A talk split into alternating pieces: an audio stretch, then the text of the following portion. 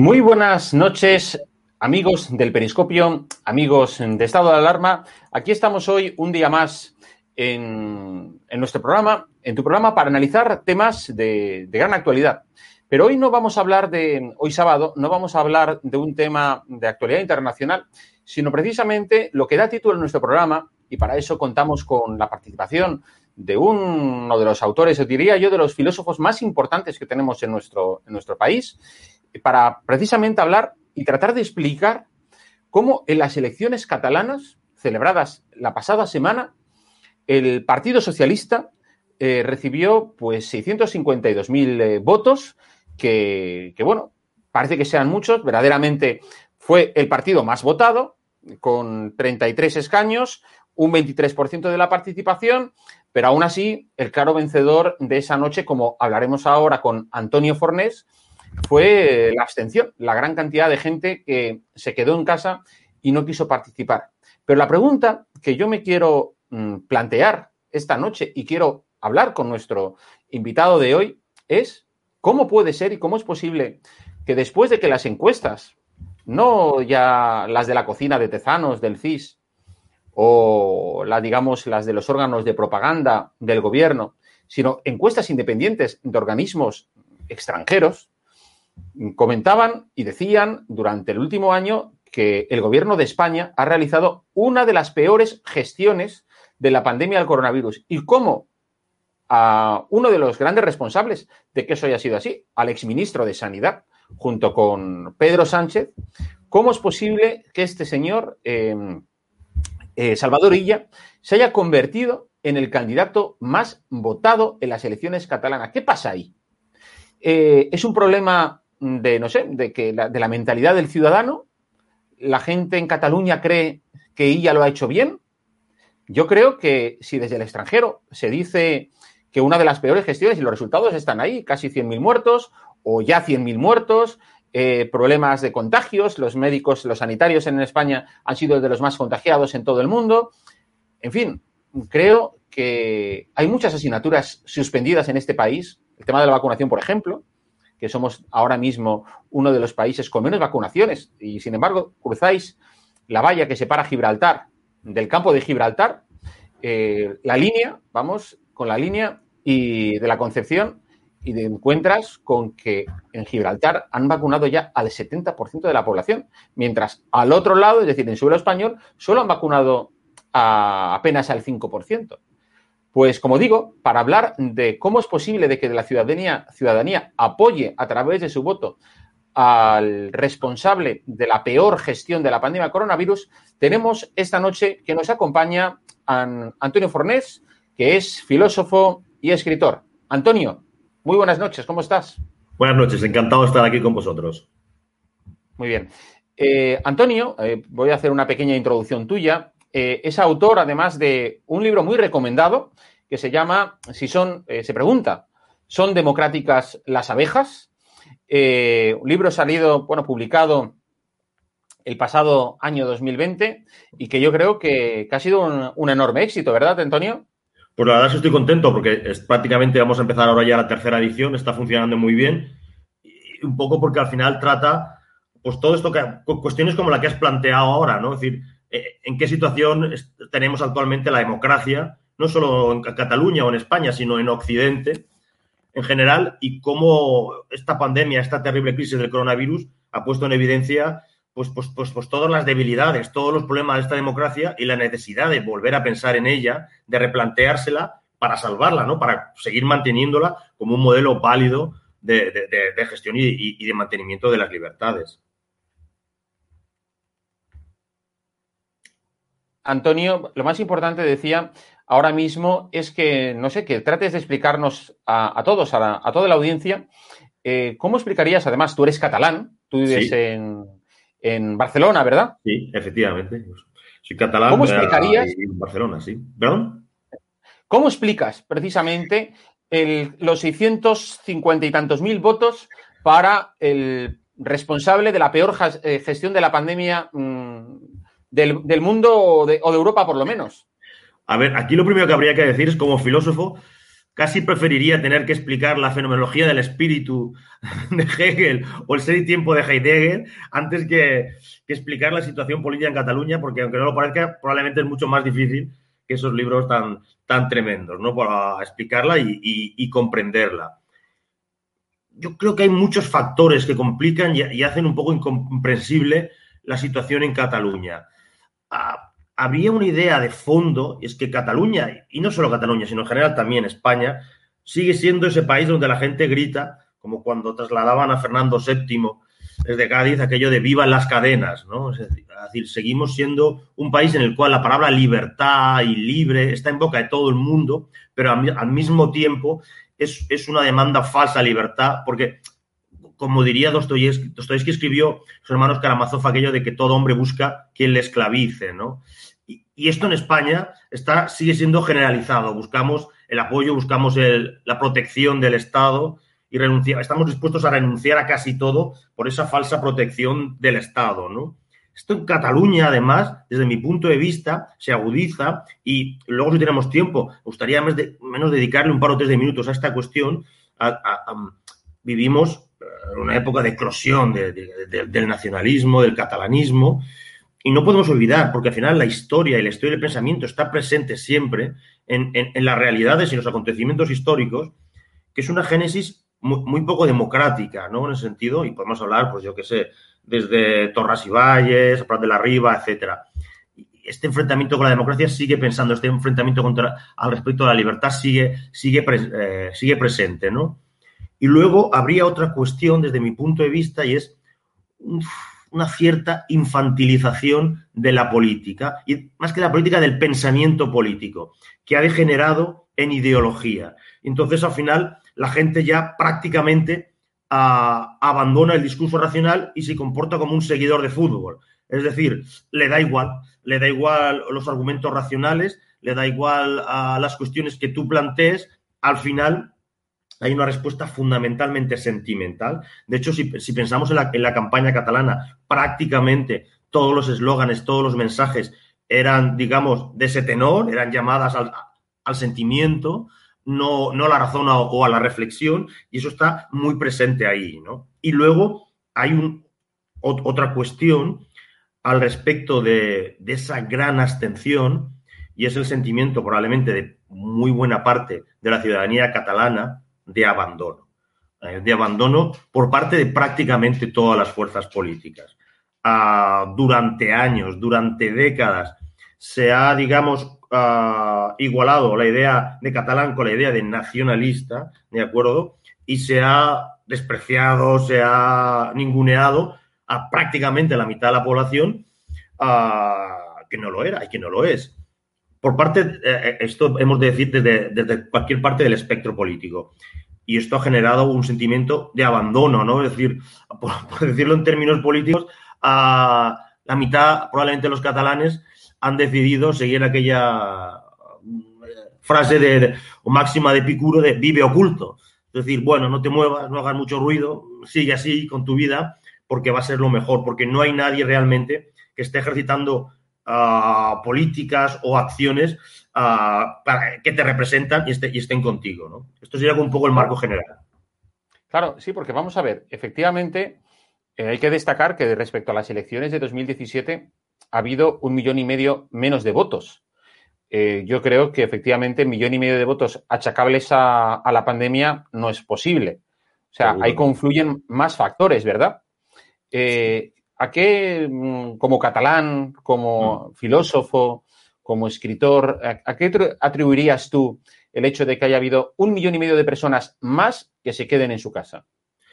Es lo que te decía, para mí hay, hay, hay una idea de, en, en, ese sentido, y que esto ya va más del pensamiento de cansancio, ¿no? Pero cansancio en el sentido no de cansancio democrático o cansancio uh, de, de, del, hecho de ser, del hecho de poder votar, sino cansancio en el sentido de que la, hay una parte evidente de la población que se siente absolutamente abandonada por todos. Es decir, porque uh, tú me hablabas de, cómo es posible que, el ministro de Sanidad uh, de un país con una pandemia tremenda, con unos, con unos resultados de gestión cuando menos muy discutibles, uh, resulte un, un, un, candidato excepcional y, y, resulte el más votado, es incomprensible.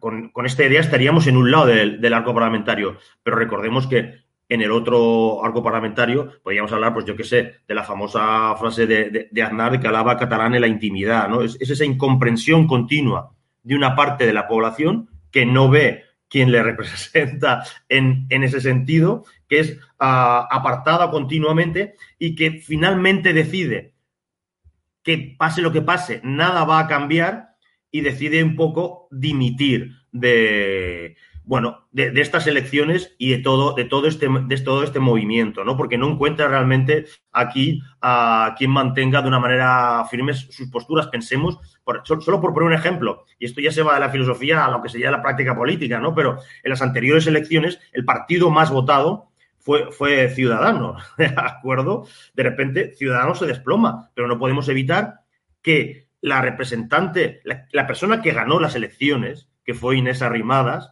a poco tiempo de ganarlas, primero, no intenta ser presidente de la Generalitat y al segundo, y en segundo tiempo, abandona Cataluña para irse a Madrid. En ese sentido. Entonces, claro, es la historia de siempre de que esa mitad al final solo recibe abandono tras abandono, ¿no? Entonces, al final decide uh, no participar, teniendo en cuenta, además, el bombardeo sistemático y sentimental que sufre la mitad de la, de la, población al respecto de lo que es ser demócrata, de lo que no es ser demócrata, del comportamiento fascista. Entonces, aquí, además, fijémonos que la, pátina, digamos, nacionalista lo emborrona todo, porque, claro, a un partido como Junts per Catalunya, que es un partido claramente de derecha o muy a la derecha, si preguntamos en Cataluña, muchos dirán incluso que llega a ser socialista, no sé si me explico, por esta total confusión de que lo, nacionalista lo emborrona todo y le da el sello de positivo, ¿no? En, en, en, este sentido, fijémonos que el propio Partido Socialista ahora mismo en Cataluña se ha mostrado cuando menos tibio en la condena a las manifestaciones en pro del señor Estejas. Ahora hablaremos, ahora hablaremos también de, ahora hablaremos también de eso. Claro, entonces es, es, en realidad es un partido que se ha colocado en ese otro lado, en, en el lado que lleva la, la, corriente, ¿no? Y hay otra parte de la población que se siente, pues, eh, lo que te decía, absolutamente, absolutamente ab abandonada.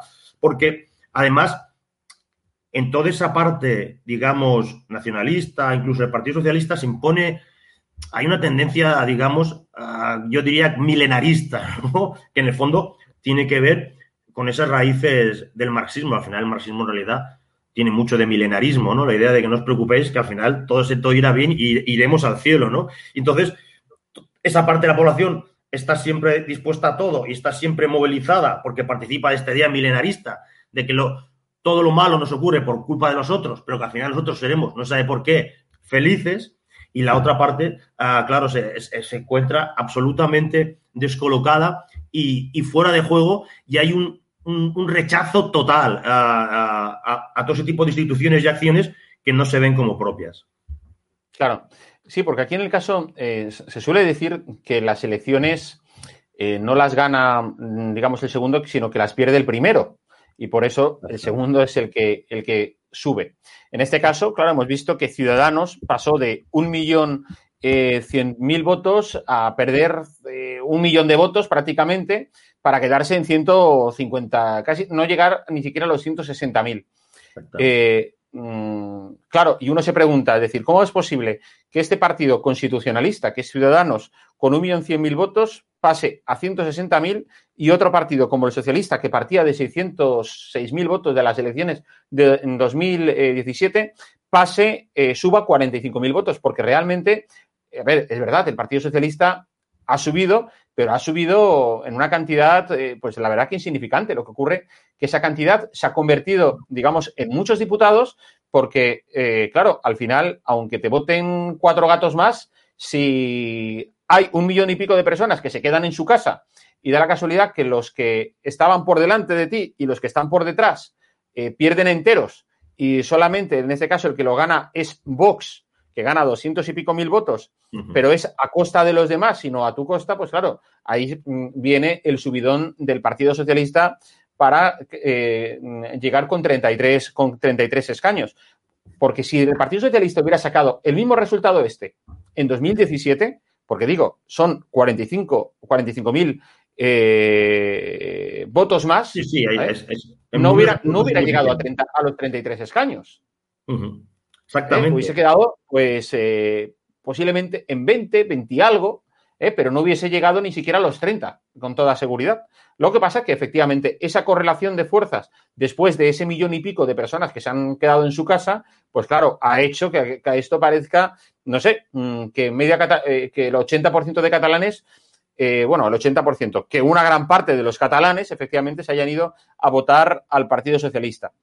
Em, Claro. Que, entonces, claro, la cuestión, la cuestión está en, ver, es decir, ¿cómo puede ser que una sociedad como la catalana, que le dio un millón y pico de votos en 2017, es decir, a los dos, eh, a los dos meses del 1O, a Ciudadanos, sin embargo, ahora eh, Ciudadanos los pierda. Tú has hablado de la cuestión de que Inés Arrimadas, pues a la al votante de Ciudadanos no le ha gustado el hecho de que se fuera a Madrid.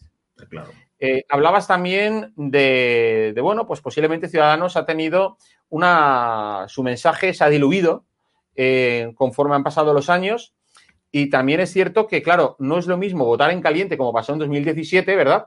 Eso es. Eh, que tenías el, el 1O, pues acababa de ocurrir ayer, hacía dos meses, como ahora mismo, pues bueno, pues que ya se ve algo lejano. Yo creo, o sea, por un lado, me da a mí la sensación, y por eso te lo pregunto como catalán y como mm. conocedor de la sociedad catalana que eres, es que la sociedad catalana eh, de por sí ya es inconformista, pero es inconformista con todo.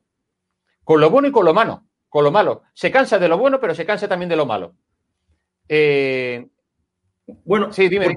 Es lo que te decía de que ah, el, sentimentalismo, la idea esta de, ah, por ejemplo, yo qué sé, si, si tú hablas con un nacionalista catalán y, y lo hablas tranquilamente y hablas racionalmente y vas desmontando sus argumentos, al final uh, recurrirá a una idea, que es la idea del sentimiento. Bueno, te dirá, bueno, es que es un sentimiento.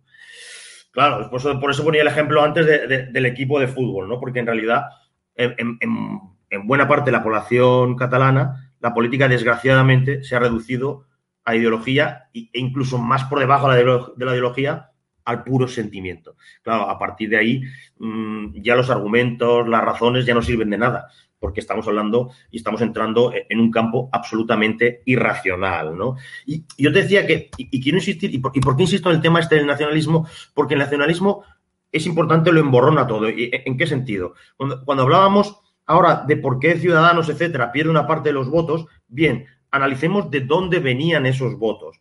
Es, esos, porque hay otra, otra cuestión que se está produciendo en general en toda Europa, en España y especialmente de nuevo en Cataluña, es un traspase de los votos de los caladeros tradicionales de la izquierda a la derecha y al revés. Es poner un ejemplo muy claro y muy obvio. Si uno mira dónde tiene los caladeros y dónde vota a la gente a la CUP, que se supone que es un partido antisistema, que quiere dar con todo, que es ultra, ultra, ultra, ultra de izquierda, se sorprendería porque sus votos no están en los barrios absolutamente pobres, al contrario, sus votos están en, barrios más bien ricos en ese sentido, ¿no? Y claro, ¿qué pasó? ¿Qué pasa en Cataluña? El voto tradicional de izquierdas, que tradicionalmente además era voto no nacionalista, está en el extrarradio, es un voto de izquierdas y no nacionalista. El problema, ah, y por eso efectivamente, ah, en, las, anteriores elecciones, y como tú decías, en caliente, hay un trasvase de votos, y por eso es una de las razones por las cuales el PSC no, tiene, no saca buenos resultados, hay un trasvase de votos de esa gente que ah, mira con escepticismo a la derecha, digamos, pero hay, ah, hay un trasvase de votos fundamentalmente a ciudadanos porque hay una cuestión por encima superior, que es el, bueno, eso pues es todo el lío del 1 de la pseudo ah, proclamación de independencia, etcétera, y esa gente busca refugio en alguien que parece firme y que parece estar dispuesto a mantener una, serie de ideas y mantener la idea de constitución, de unidad del país, etcétera. Ah, conforme van pasando los, los, meses y no pasa nada porque vuelven a gobernar, Esquerra, Junts, etcétera, ah, claro, aquí aparece la disyuntiva. Es un tipo de voto que por natural le sale votar hacia la izquierda, ¿de acuerdo? Y tiene el contrapeso del, nacionalismo y, de lo que eso supone. Bueno, ese contrapeso se ha ido diluyendo porque, como, te decía, ha habido desánimo, ha habido decepción al, respecto de las políticas y al final ha habido dos circunstancias. La circunstancia ah, de la gente que directamente ha dimitido y la gente que en realidad ha vuelto, entre comillas, a sus orígenes, que es a votar a izquierdas o lo que le parecía una izquierda más o menos española, discutible que lo sea, que es el, que es el PSC. Eso es, eso es lo que ha pasado, porque hay que entender que mm, prácticamente pase lo que pase, mover el voto en Cataluña es muy difícil. Y aun porque en realidad, aunque el, partido más votado ha sido eh, el, el PSC con ella, en realidad los que van a gobernar van a ser de nuevo los independentistas, porque inevitablemente van a ir ganando sucesivamente todas las elecciones porque este es un camino sin retorno, porque tienen el control para empezar de todo, y cuando digo todo, para empezar del dinero, en ese sentido, y de la educación. Y eso es un, eso, y ellos no van a aflojar, porque están, eso, en una espiral absolutamente milenarista. Bueno, de todas e maneras, perdona, sí. Eh, perdona eh, Antonio, que te interrumpa. Eh, a ver, el control del dinero no lo tienen, o sea, es decir, han gastado lo que tenían y más. Lo que ocurre es que, como siempre llega la teta del papá Estado de Madrid, decir, bueno, pues seguir gastando, ¿no? Es decir, seguir, tirando en, eh, bueno, pues en, embajadas que vais abriendo nuevas por el exterior, ¿eh? Claro. Y, Madrid le consiente, pues, todos los caprichitos al, al hijo, pues, claro, al final esto es un camino sin retorno. Claro, por eso te decía, porque ellos al final en Cataluña han construido una red de clientelismo brutal. No sé si me explico. Y eso es inamovible. Y la red clientelar siempre se moviliza, porque hay cosas, no, solo está en juego, digamos, la ideología, el pensamiento, sino el bolsillo y, tu futuro profesional, ¿no? En sentido. Y claro, eso, e, eso está extendido. Y efectivamente, es verdad que eso es, entre comillas, con permiso del Estado central, pero el Estado central en la historia de, nuestra democracia siempre se ha mostrado, como decía, sonriente con, el nacionalismo catalán y al final el gobierno central siempre ha apoyado y el PSOE ahora mismo, junto con Podemos en, Madrid, van a seguir apoyando y van a seguir dando crédito a, la utilización de, este dinero. Por eso decía que, eh, fijaos que aquí ah, hay, hay, una posición, eso decía, de abandono, porque hay una parte de la población que no se ve representada por nadie, ¿no? En ese, en ese sentido, porque incluso continuamente desde Madrid se habla del, del problema catalán, no hay un problema catalán, hay un problema de una parte de los catalanes, ¿de acuerdo? Y los políticos eh, en Madrid, insisto, eh, porque esto es importante, todas las ideologías, prácticamente, hasta prácticamente muy poco tiempo, insisten en el, en, en, hay que entender a Cataluña.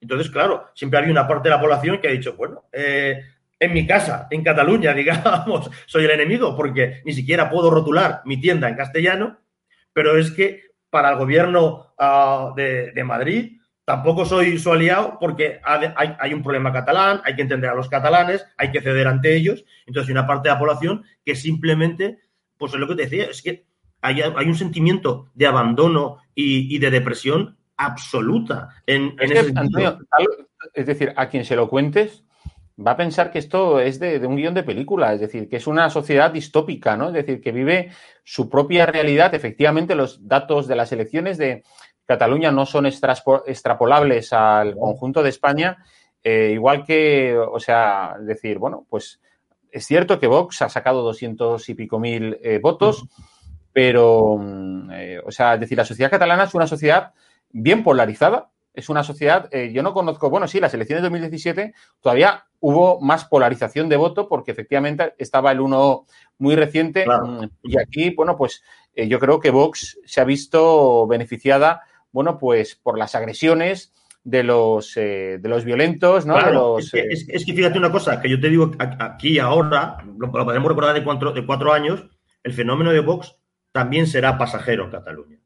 Porque hay una pisonadora que tiene mucha más fuerza y que va a seguir imponiéndose, porque, porque, porque no tiene marcha atrás y porque desde el gobierno central no hay voluntad de dar marcha atrás. Entonces, hay una, una guerra cultural que está perdida absolutamente en ese, en ese sentido. Y, ah, claro, eh, para mí esto es lo, es lo más importante. Entonces, con mayor velocidad, con menor velocidad, pero eso seguirá, ah, bueno, avanzando sistemáticamente. Porque, ah, claro, porque, por lo que te digo, porque no hay contrapeso. Y porque al final el gobierno de Madrid de turno por tres votos, por mantener no sé qué. Fíjate que está pasando una cosa desde un punto de vista de filosofía política que es curioso. El gobierno central, para mantener el poder, está dispuesto a perder absolutamente el poder.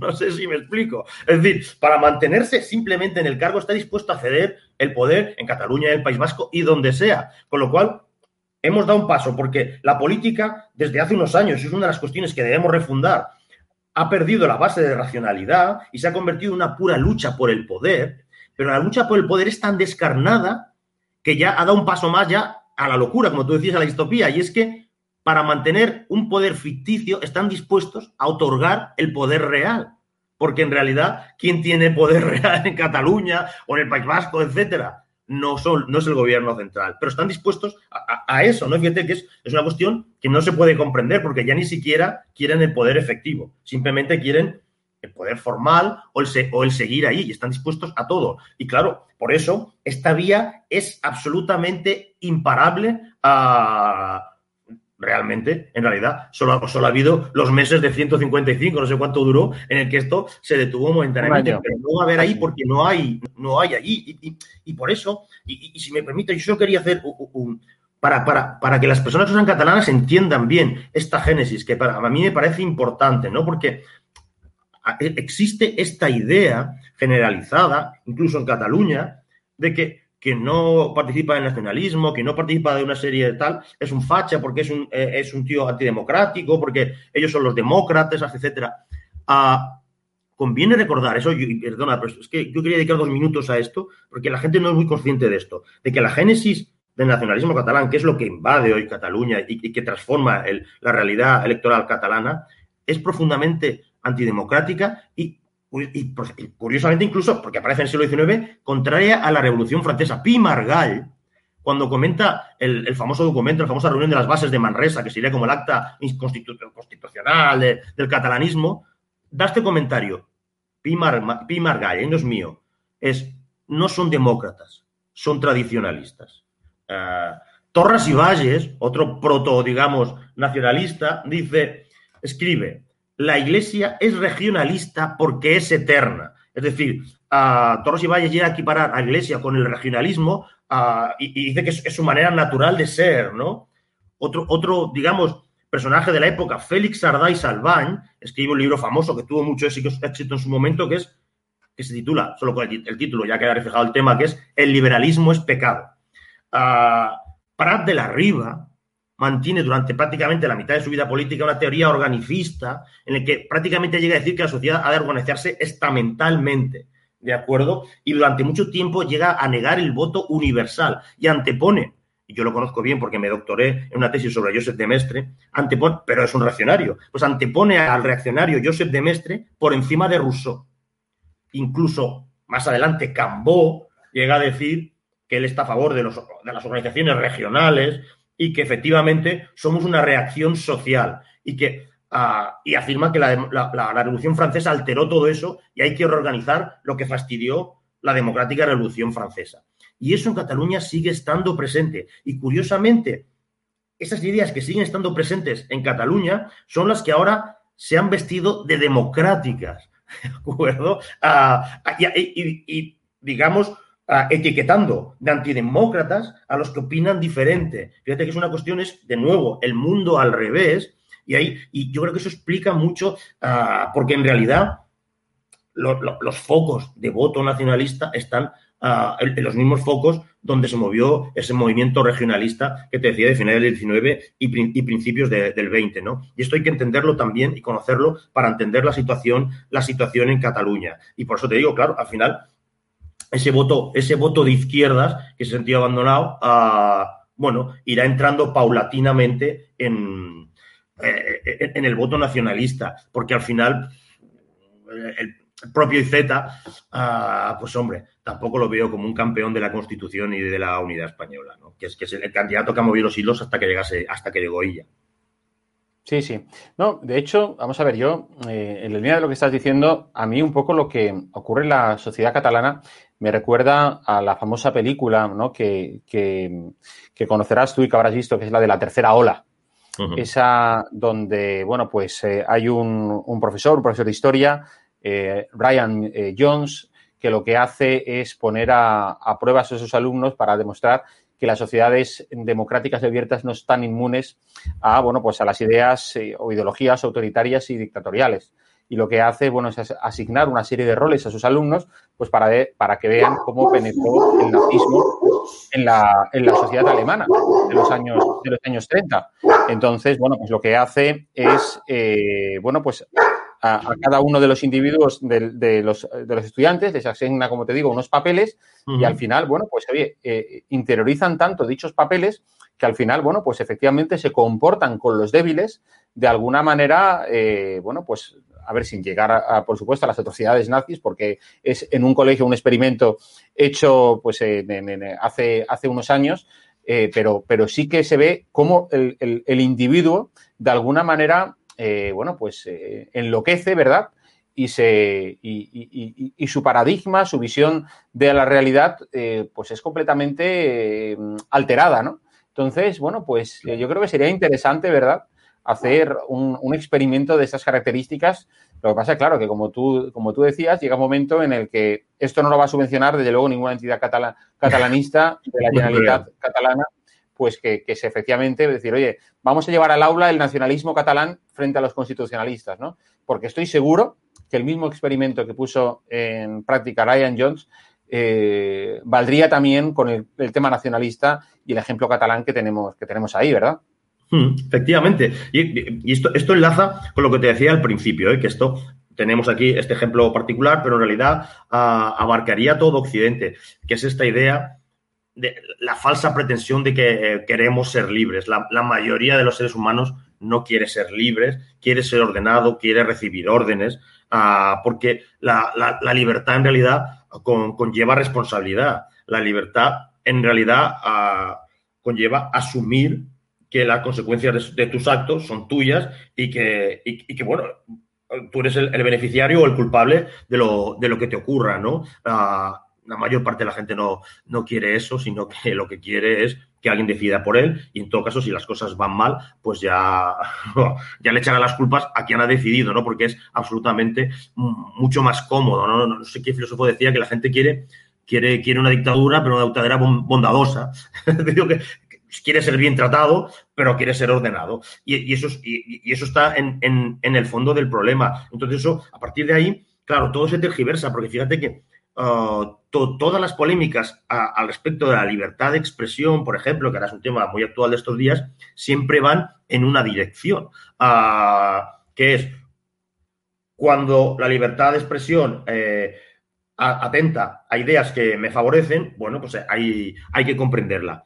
Cuando ah, me atacan es, insoportable, ¿no? Con lo cual es, es una actitud muy poco democrática en realidad, pero tiene que ver con esa idea de de filiación identitaria, con lo cual, como no estamos en el mundo de la razón, sino del sentimiento y la identidad, cualquier frase hecha desde mi identidad está bien, independientemente de la que sea. Y cualquier afirmación hecha desde la identidad contraria atenta a la libertad de expresión, es peligrosa, es fascista, etcétera. Ah, es así. Es decir, es, es de la única manera, por ejemplo, que se puede comprender que haya partidos y personas que acepten la violencia callejera, por ejemplo, que se, se ha vivido en Barcelona, en otras ciudades, en ese sentido. Y es eso, porque los, es la idea. Estás hablando ahora, por ejemplo, del caso de Pablo Hassel, ¿no? De, Claro. de indeseable.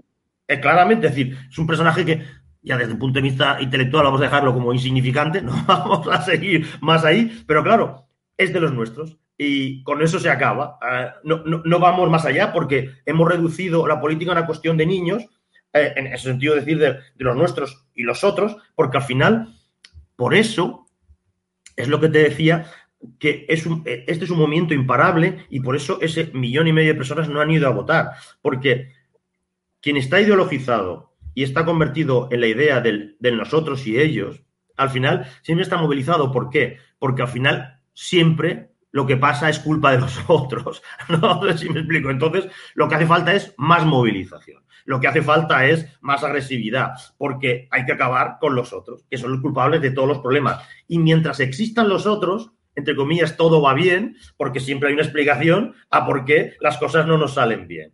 Claro, en la otra parte, que no existe esto, claro, es, muy difícil.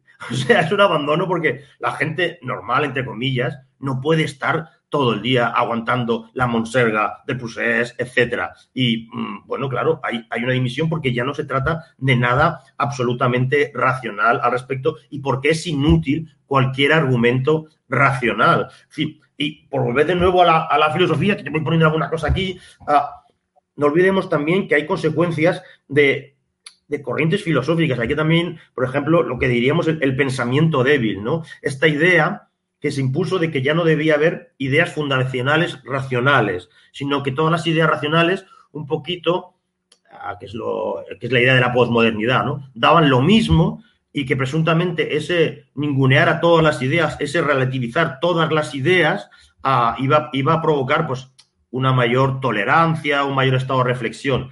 Lo que demuestra el avance del tiempo es justo lo contrario. Cuando se abandona la idea de que es posible, de un punto de vista racional, alcanzar la verdad, cuando se abandona la idea de que hay ideas racionales que están por encima de otras, ah, lo que se crea es el, el- caldo de cultivo para la violencia, para la irracionalidad, para, para, para, para, para, bueno, para, para el movimiento absolutamente fanático, ¿no? Porque quitamos, ah, quitamos la racionalidad. Y entonces, como ya no existe la verdad, como ya todo da igual, en realidad ya todo se reduce a consignas, ya, solo- ya todo se reduce a gritos. Y frente a lo que parezca, el abandonar la esperanza de alcanzar realmente la verdad de manera mm, racional acaba degenerando en violencia y, y en, y digamos, en extrapolación de, en que cada vez las, las posturas estén más polarizadas, porque ya solo hay bucle de enfrentamiento, hay, no hay posibilidad alguna de diálogo. Y además, en esta situación, y, las- la, la campaña catalana es un ejemplo de eso, quienes intentan eh, imponer ideas, yo que sé, de gestión, de racionalización, son castigadas por el electorado, porque no son entendidas. Y bueno, es que no estamos ya jugando a, esto, ¿no? En ese sentido, ¿qué me viene usted diciendo de impuestos o ah, no es importante? Porque si tú analizas efectivamente las, la- las elecciones catalanas, ¿quién ha impuesto una idea de gestión, de análisis económico? Como tú decías, de un lado, gana el ministro que ha, que ha gestionado de una manera más que discutible la pandemia en España, con lo cual su, su, su, su, ah, su argumento y su, y, y su digamos, su, su manera de exponer las Hoja de cuestiones servicios. exactamente su argumentario no podía ser a, a respecto de la, de la gestión por parte del independentismo. Los últimos meses en Cataluña han sido de desgobierno absoluto, de caos absoluto. Junts per Cataluña ni siquiera se pone de acuerdo en, en hacer, digamos, un, un, un calendario político, unas propuestas políticas, porque en realidad aquello es un batiburrillo de gente de todas las ideologías, pero es que da igual, porque nadie se planteaba explicar grandes cosas sobre gestión, sobre proyectos económicos, etcétera. Es una cuestión de buenos y malos, de los nuestros y los contrarios, ¿no? En sentido, entonces, quienes ahí en medio han intentado decir, bueno, pues quizá habría que mejorar, mm, da igual, es decir, no ha habido, pensemos que Cataluña está en una situación económica dificilísima, uh, con los centros comerciales cerrados, etcétera, con una crisis de la que vamos a tardar en recuperarnos y no ha habido ni un mero voto de castigo al respecto, ¿no? Curiosamente, los partidos de la oposición han recibido mucho castigo. De, visto desde un punto de vista racional, fuera de España, a la última persona que alguien pondría, en el resto de Europa probablemente, como candidato a las elecciones, sería el ministro de Sanidad. Aunque, fíjate lo que te voy a decir, aunque lo hubiese hecho bien, porque... Eh, vamos a ver si es que de hecho no conozco yo ningún otro país del mundo donde un ministro de Sanidad, me refiero de la pandemia, haya encabezado las listas electorales de ningún partido. Claro. Como, es decir, como poco lo que les ha pasado a los ministros de Sanidad en muchos lugares del mundo es que han tenido que dimitir. Claro, pero os lo digo por eso, porque incluso, aunque lo hubiesen hecho bien, el, el poder de horror de la pandemia y de mortalidad es tal que lo normal es que todos los políticos que han tenido algo que ver con eso fuesen borrados por castigo por el electorado, porque lo, hay que, lo que hay detrás de ellos es terrible, son miles y miles de muertos, ¿de acuerdo? Lo hayan hecho bien o mal. Pero fíjate, en España no solo no son borrados, más allá de, sino que incluso, y aunque su gestión ha sido discutible, son premiados. Y son premiados además por el electorado, lo cual, por eso, insisto una vez más, es que intentar hacer un análisis racional es imposible porque eh, nadie debería votar a un, señor que ha dicho que, no hay que llevar mascarillas, que sí hay que llevar mascarillas, que, ah, bueno, todo el, rastro de, desastre. Eh, fijemos, y, volviendo al tema de la lucha por el poder, cediendo el poder. Para mantenerse en el poder, señorilla y el Partido Socialista lo que ha hecho ha sido, en la segunda y tercera hora, ceder la gestión al caos de las autonomías. Es decir, bueno, arréglense ustedes como puedan, que yo no quiero saber nada de todo esto. Con lo cual dices, bueno, para ejercer el poder lo que haces es abandonar el poder. Incluso así es el, es el político más votado. Entonces, no hay argumentos racionales que soporten esto. Simplemente hay argumentos sentimentales, simplemente hay una batalla cultural que está perdida, simplemente hay un rodillo que sigue avanzando en Cataluña y que no tiene marcha atrás. Ah, porque además, incluso el partido ganador, sí, ah, que es el Partido Socialista, compra este rodillo nacionalista, porque, ya te digo, y, yo no me identifico con ninguna, uh, que se entienda bien, con ninguna fuerza parlamentaria, ni unas ni otras. Pero una de las primeras declaraciones que hace el señor ya, es, es, decir, que va a hablar con todas las fuerzas políticas, excepto con la ultraderecha, es decir, excepto con Vox. Con lo cual está, está comprando el argumentario ah, de Podemos y sobre todo nacionalista, porque ¿cómo hemos de calificar a Junts por Cataluña o a buena parte de las personas que incorporan a Junts por Cataluña? Lo que pasa que se permite ese emborronamiento de que como es nacionalista no es radical y los que no, no son nacionalistas sí pueden ser radicales. Con lo cual es eso, esa lucha cultural está perdida porque prácticamente todo el mundo acaba comprando ese discurso. Es un discurso absolutamente, desde mi punto de vista, modestamente, eh, intelectualmente ridículo, pero es el que impera. Sí, sí, no, desde luego. Yo no sé si al final lo que hace más falta para analizar la cuestión catalana es un filósofo o un psiquiatra. Pero vamos, esto, lo cierto es que tu punto de vista y tu análisis es muy, es muy interesante. Eh, de hecho, bueno, ahora por ejemplo también, eh, de, qué manera eh, lo de Pablo Hassel, ¿no? Que estabas haciendo antes alusión, hemos visto durante la última semana y durante este fin de semana estamos viendo nuevos actos de violencia. Podemos definirlos, vamos a decir, es que en la misma terminología que ellos emplean, que hablan siempre de la, si la extrema derecha, de si los fachas, etcétera, esto es terrorismo callejero, es decir, gente que es lo que es Mm, tiene como objetivo es infundir miedo, temor a la ciudadanía a base, bueno, pues de incendiar contenedores, destruir la calle, con eh, sacar los adoquines del pavimento, destruir escaparates, robar, es terrorismo callejero. O sea, es decir, yo no sé si quieren reeditar no sé, la semana trágica de, de, 1909 de Barcelona o que buscan. Hombre, estamos en otros tiempos, la policía no se emplea con la misma fuerza que entonces, ¿no?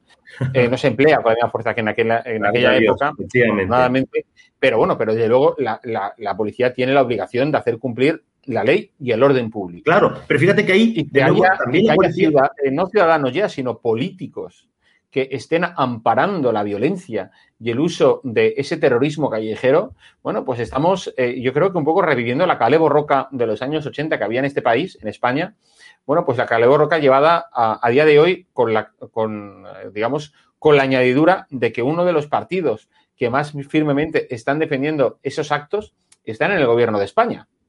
Claro, pero fíjate, cuando tú me decías esto de que más que un filósofo hace falta un psiquiatra, tienes razón, pero por otro lado, fíjate que la importancia de las ideas está siempre detrás ¿eh? y, está en el trasfondo. ¿Por qué quiero decir esto? Porque lo terrible, por ejemplo, de estos días con el tema este del señor Hassel, no es que haya manifestaciones violentas. Esto puede pasar en cualquier país democrático del mundo. Siempre hay una minoría que puede, puede reaccionar de esa manera. Lo dramático y lo que torna la situación española extraña es la respuesta política que se da a esa situación. Es decir, lo normal en un Estado sano, lo normal en un Estado democrático, que tenga una mínima autoestima hacia sí mismo y hacia sus leyes que han sido eh, promulgadas democráticamente, es una respuesta absolutamente clara, directa y contraria a, las reacciones de violencia y de apoyo a las condenas de un señor, vamos a dejarlo en desquiciado. El drama de fondo y lo que hace peligrosa la política española es que no hay una respuesta firme al respecto. Eh, es lo que decía de la guerra cultural. Ah, el Ayuntamiento de Barcelona, votado por el PSC, viene, viene a decir que, bueno, claro, no se puede condenar a alguien ah, por decir cosas o por cantar, etcétera. Es decir, no hay una respuesta unánime, ustedes. O sea, ah, ah, obviamente no creo que nadie en su sano juicio esté en contra de la libertad de expresión en un país democrático, pero todo tiene límites porque no hay mayor represión que la libertad absoluta. es decir, nosotros, las sociedades se constituyen en sociedades, vaga la redundancia, para evitar eso, la libertad absoluta, porque la libertad absoluta es la barbarie, es el caos, es la selva, es el león que persigue a la gacela. Esto ya lo explico Locke, Hobbes, Aristóteles. Nos creamos en sociedades justo para crearnos normas, para crearnos líneas rojas que no se pueden traspasar, porque eso es la civilización. Por eso Aristóteles viene a decir que es, la ciudad, la polis, es decir, la sociedad ah, política la que eleva al hombre a ciudadano, es decir, lo atrae hacia arriba, porque tiene normas, tiene leyes en, ese sentido. Entonces, afirmar en una letra, canción o lo que sea, que alguien debe morir, eso está fuera de esas líneas rojas, ¿de acuerdo? Sí, y desde luego. Un, gobierno democrático y cualquier país, partido democrático, debe condenar ambas cosas. Ah, porque eso no tiene nada que ver con la libertad de expresión, tiene que ver con, insisto, con la barbarie, que es lo que debemos evitar de un lado, y tiene que dar una respuesta obvia que esto no puede ser, porque entonces eso se convierte, eso se convierte en, eh, una excepción, en un hecho lamentable. Cuando no hay una condena rotunda, poco a poco se va instaurando la idea de que ese es el camino a seguir, de que eso no está tan mal. Y es, para mí ese es el, ese es el, peligro, ¿no? Porque ah, no hay una estigmatización de ese tipo de actitudes. Esta es la cuestión fundamental. No hay una estigmatización de ese tipo de, actitudes. Y eso hace que cada vez avancen. Lo que, lo que debería haber en un país sano es estigmatizar a quien dice esas barbaridades y es estigmatizar a quien participa en manifestaciones en favor de eso y que además se muestra violento. Ah, y eso no es ser antidemocrático, es justo lo contrario, es ser puramente democrático, porque la democracia es la ley y es el orden, es que si no, es la barbarie. No sé si me explico. Al final, Locke dice, bueno, claro, ¿para qué hemos creado esta sociedad? Para proteger a los débiles, para que la gente tenga unas leyes en las que se pueda cubrir. Es decir, eso, para que uno pueda salir en Barcelona y no sea atacado, no quemen su contenedor o no le quemen la moto, que es lo que ha pasado. Para eso existen leyes, ah, no para lo contrario. Y entonces lo democrático es defender el cumplimiento de las leyes. Y eso es lo democrático y eso es lo progresista. en, realidad, a lo otro, fíjense que, por eso digo que aquí le damos la vuelta. Lo auténticamente reaccionario, lo auténticamente antidemocrático es quemar motos, es pegar a la policía, es impedir el, que la gente pueda salir a la calle normalmente. Eso es lo eso es porque eso es la barbarie. Entonces, el problema cultural de fondo, y por eso digo que las ideas son importantes aquí, es dejarnos llevar en que no haya, no hay una condena absoluta y que se imponga la idea de que es bueno, es que es progresista, es que tenemos que ser progresistas. No, no, mire usted, justo porque tenemos que ser progresistas, esto no puede pasar en un país civilizado.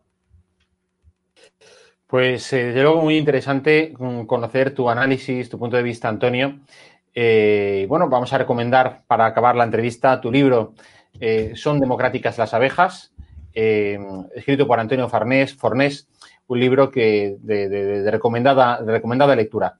Pues Antonio, muchas gracias por acompañarnos esta tarde, bueno, esta noche de sábado aquí en el, en el periscopio de estado de alarma. digo esta tarde porque tenemos muchos espectadores al otro lado mm, de, del ámbito hispano y la verdad es que, bueno, pues ellos están en la tarde, en la tarde del sábado. Muchas gracias. ¿Estás preparando algún nuevo proyecto editorial? Pues uh, ahí sigo, efectivamente. Ya al final, los humanistas ahí estamos escribiendo. Lo difícil en España no es escribir, sino publicar. Pero bueno, mientras tanto, estoy bueno, contento con el funcionamiento del libro y lo recomiendo a los autores porque es un libro actual que, y solo me permíteme este, este paréntesis, que no intenta dar doctrina, sino ideas para que sean los lectores quienes tomen sus propias ideas al respecto de, la democracia occidental. Pero vamos, y, sobre todo insistir que ha sido un placer estar con vosotros y aquí me tenéis para lo que necesitéis. Muy bien, muchas gracias, Antonio. Muchas gracias a vosotros. Pues ya habéis visto, amigos eh, del Periscopio de Estado de Alarma, eh, los análisis, el punto de vista de Antonio Fornés sobre la realidad catalana, por qué los catalanes han dado su apoyo, digamos, al peor ministro de sanidad eh, del mundo, o si no, el peor, uno de los peores.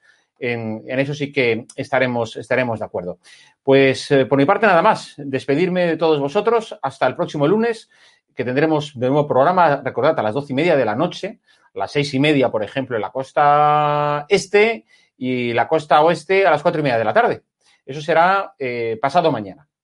mientras tanto, bueno, pues desearos que tengáis un buen fin de semana y un feliz también inicio de semana a pesar del gobierno. Que tengáis buenas noches, buenas tardes.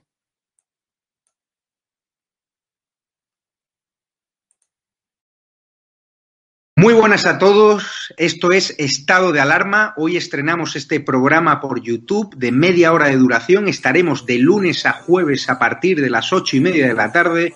Y este programa nace porque al igual que tú estás cabreado con ese gobierno central que podría haber hecho mucho más contra el coronavirus que ya se ha llevado cerca de 3.500 personas por delante, ese gobierno que nos mintió, que nos dijo que solo iba a haber un contagio y que podría haber actuado antes, viendo la que estaba cayendo con la pandemia tanto en China como en Italia, pues hemos decidido montar esta plataforma de libre expresión ante los intentos del gobierno central de usar ahora los minutos de televisión pública que acaparan para lanzarnos desinformación y propaganda. Por eso desde aquí vamos a desmontar sus mentiras, vamos a daros la verdad y vamos a apoyar a los profesionales sanitarios, a la fuerza y el cuerpo de seguridad del Estado y a esa población civil que vive confinada, que vive aislada y harta de ver al vicepresidente del gobierno saltándose la cuarentena hasta en tres ocasiones.